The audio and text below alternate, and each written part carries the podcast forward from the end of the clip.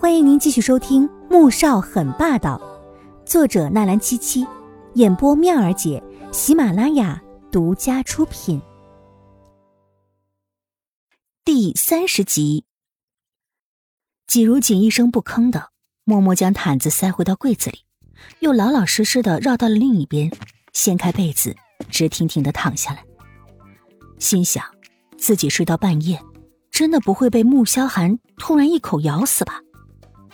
因为太紧张害怕，他一直睁着眼睛不敢睡，直到凌晨，外面的天色渐渐亮起来，他才顶不住的昏睡了过去。等他一睡着，旁边的男人却猛地睁开眼，看着他侧着头睡时显得格外修长白皙的脖子。他是怕他像那天晚上那样发狂咬人的吧？即使这样。自己若是不咬上一口，那还真是对不住他这一晚上没合眼的辛苦。睡梦中，季如锦似乎也感觉到了自己脖子有危险，嘟囔的翻了个身，脸就冲着穆萧寒这边转了过来。穆萧寒看着他恬静的睡容，一张古典的巴掌大的鹅蛋脸，睫毛长而卷，像两把小扇子，鼻梁小巧挺翘。让人忍不住想要伸手去捏一下，嘴角微微撅着，露出一抹毫无防备的娇憨可爱之态。不可否认，季如锦确实当得了 A 大校花之名。这样的长相，放眼望去，就是在娱乐圈里也没几个，更别说轻颜无妆的情况之下还能这么的清丽逼人，实在难得。也难怪他那个纪明轩。要把他当做眼中钉，处处刁难陷害了。还有那个纪少云，应该也是被这张脸给迷住了吧，所以才会几次三番的想要染指他。想到此，他目光渐渐沉暗下去。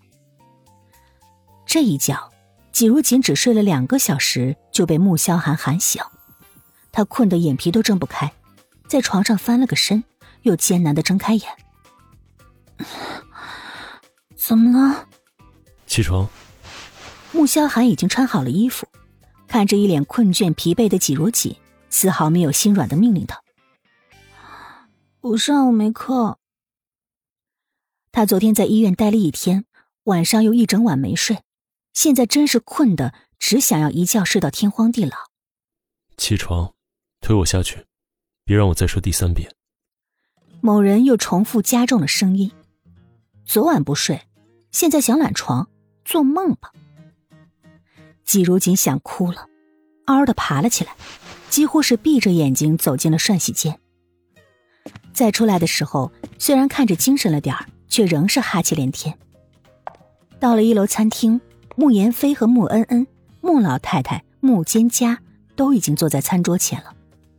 看到季如锦一边打着呵欠，推着穆萧寒走了过来。穆恩恩一道愤恨的刀子眼就朝着季如锦射了过去。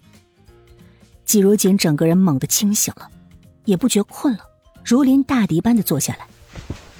奶奶，小姑。季如锦虽然知道穆家人都不待见他，但还是礼貌的叫了一声，结果换来漠视和无视。吃过早餐，季如锦推着穆萧寒去了车库，刚到花园。穆言飞、穆恩恩也走了过来。大哥，今天我可不可以不去洗盘子了？穆恩恩走过来，可怜兮兮的看着他。昨天他在酒店洗了八个小时的盘子，而且还是全程被盯着。他从小到大没有吃过这样的苦，而这一切都是因为季如锦。只要想到最疼爱自己的大哥为了这个女人而狠心让自己吃这么重的苦头，穆恩恩就对他恨的是咬牙切齿。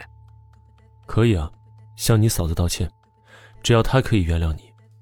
穆萧寒一句话，让穆恩恩刚升起的希望一下子就被破灭了。他顿时瞪大眼睛，不敢置信的看着他：“你要我向这个女人道歉，哥？”穆恩恩快指到季如锦的鼻子上去了。嚣张跋扈的叫着，季如锦垂着脑袋，暗想：他哪敢要这木三小姐的道歉啊？这不是给自己找不痛快吗？哼，那就是还想继续去洗盘子了。时间不早了，快去吧。穆萧寒一副铁面无私、毫不讲情面的样子。穆恩恩快要把季如锦给恨死了，哪能拉得下脸向他道歉呢？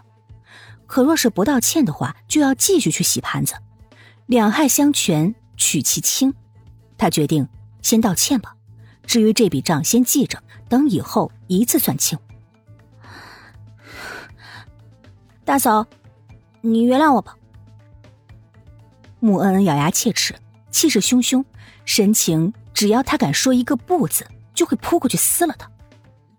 季如锦连忙摆手，正要说话间，穆萧寒却凉凉的说：“你还没说自己错哪儿了。”穆恩恩刚想发火，看到自家大哥那神情，一肚子火便硬生生的又给憋回去了。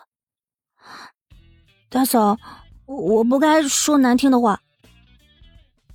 等穆萧寒一走，穆恩恩立刻凶狠的瞪向季如锦：“哼，我告诉你啊，别以为我是真的跟你道歉。”季如锦深以为然的点点头：“嗯，我知道。”